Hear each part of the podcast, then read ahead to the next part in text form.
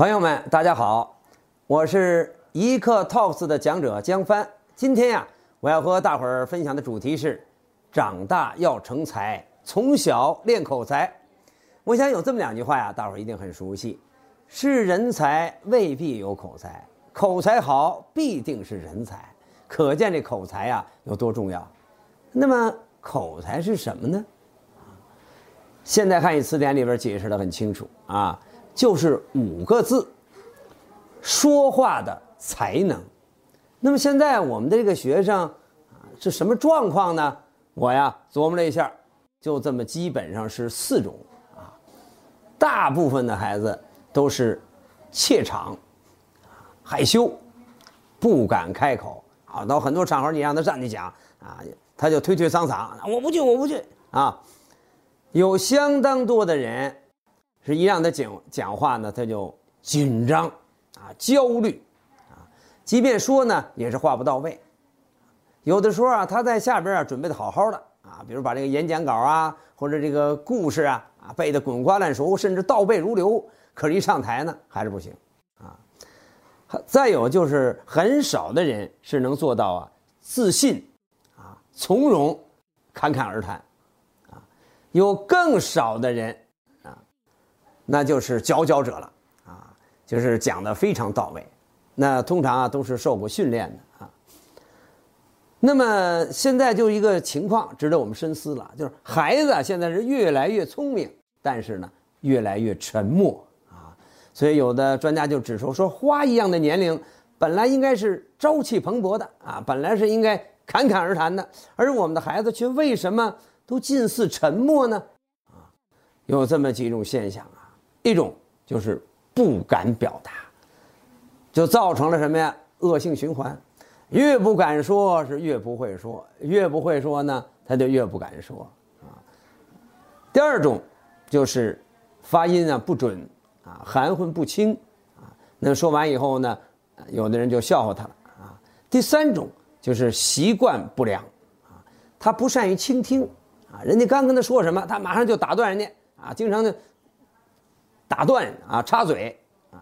第四种呢，就是不爱提问，不善回答，包括在学校里上课的时候，也是不爱提问题。老师一叫他啊，一问三不知。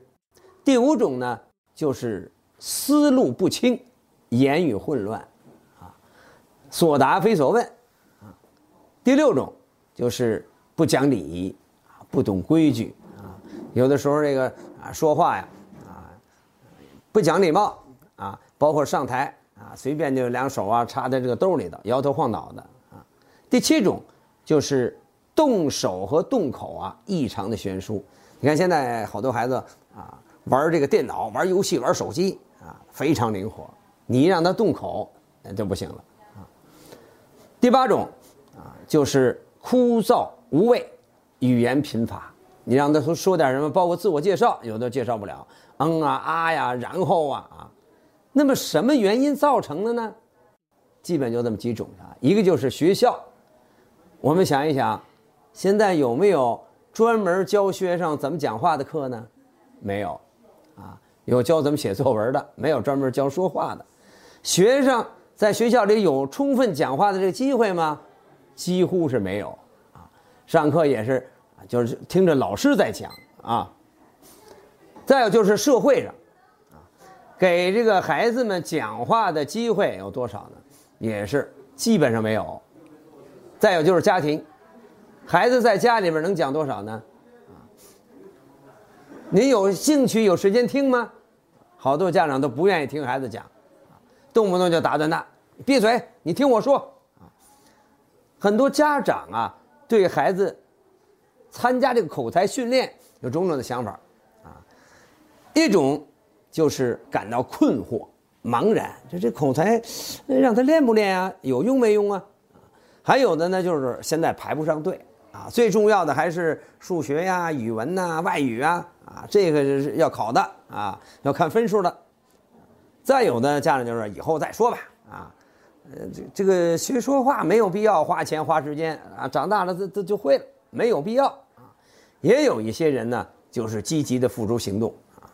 让孩子去参加这个训练，我们现在一定要了解这个形势啊！咱们国家教育部中小学语文课程标准里边明确的写道，在人际交往日益频繁、普遍的现代社会，口头表达和口语交际显得特别重要啊！其能力已经成为现代公民素养的一个重要组成部分。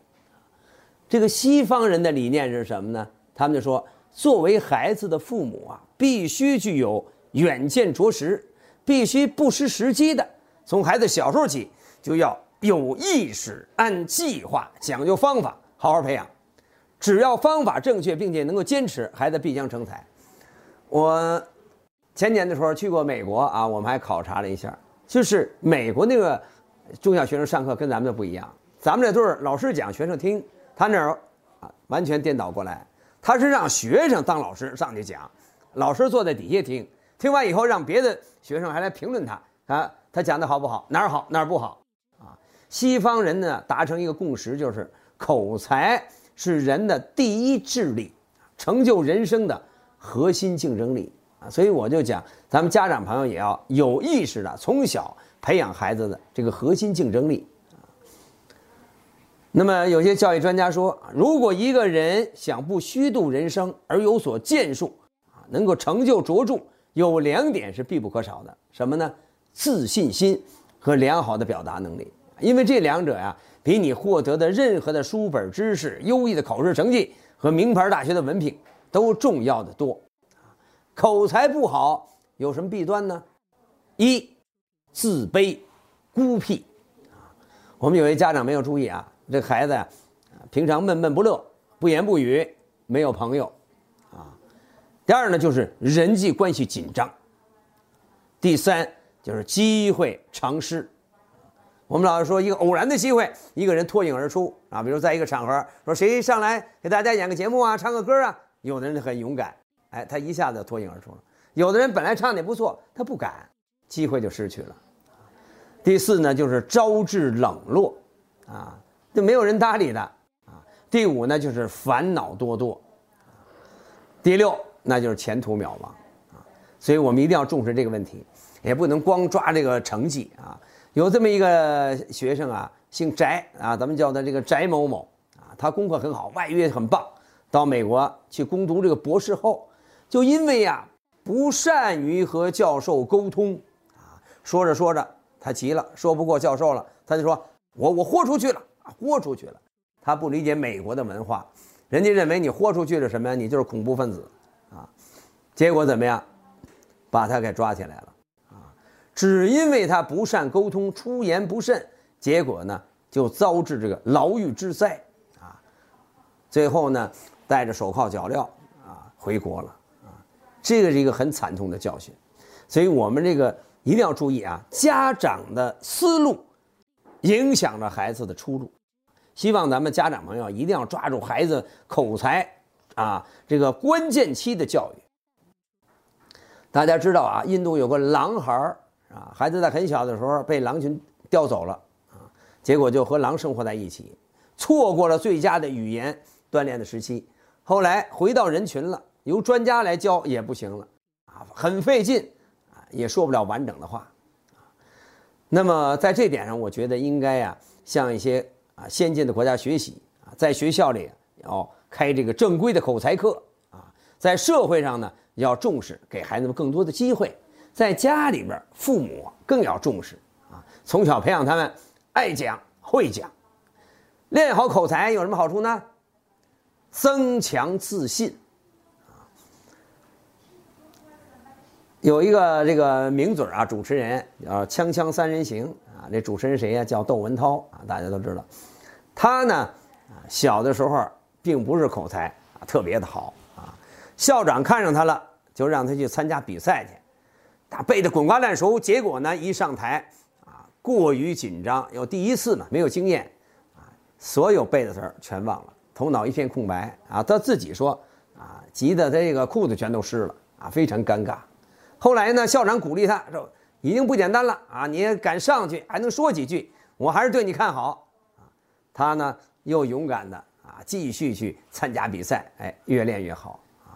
通过这口才训练呢，让他啊自信心大增。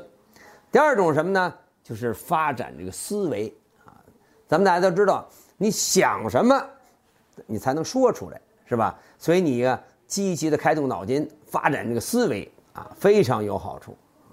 第三呢，就是通过练口才，促进我们学习啊。第四就是培养了特长啊。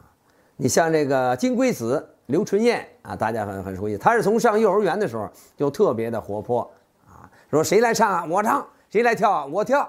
啊，结果呢，越演越好，胆子也越来越大啊，培养了这个特长，又给这个电影配音啊。后来呢，就搞了这个这个专业的啊，成为专业的主持人。第五是什么呢？激发兴趣啊。你像大家很熟悉的著名相声表演艺术家啊，中国曲协主席啊，姜昆，他也是从小啊多才多艺，喜欢文艺啊。激发了他这个学习的兴趣啊，以致现在呢就很出色啊，说相声啊，演话剧、演电影啊，他就说少有所学，老有所用啊。第六就是丰富生活，现在孩子啊生活都比较简单啊，呃，除了学就是写，除了复习就是考试啊。你让孩子练练口才，还可以表演一些节目，他觉得生活丰富多彩。第七个好处就是什么呀？让孩子呀，就是善于交际啊，敢于抓住机会和大家交朋友，这个非常明显。口才好的跟不好的可大不一样。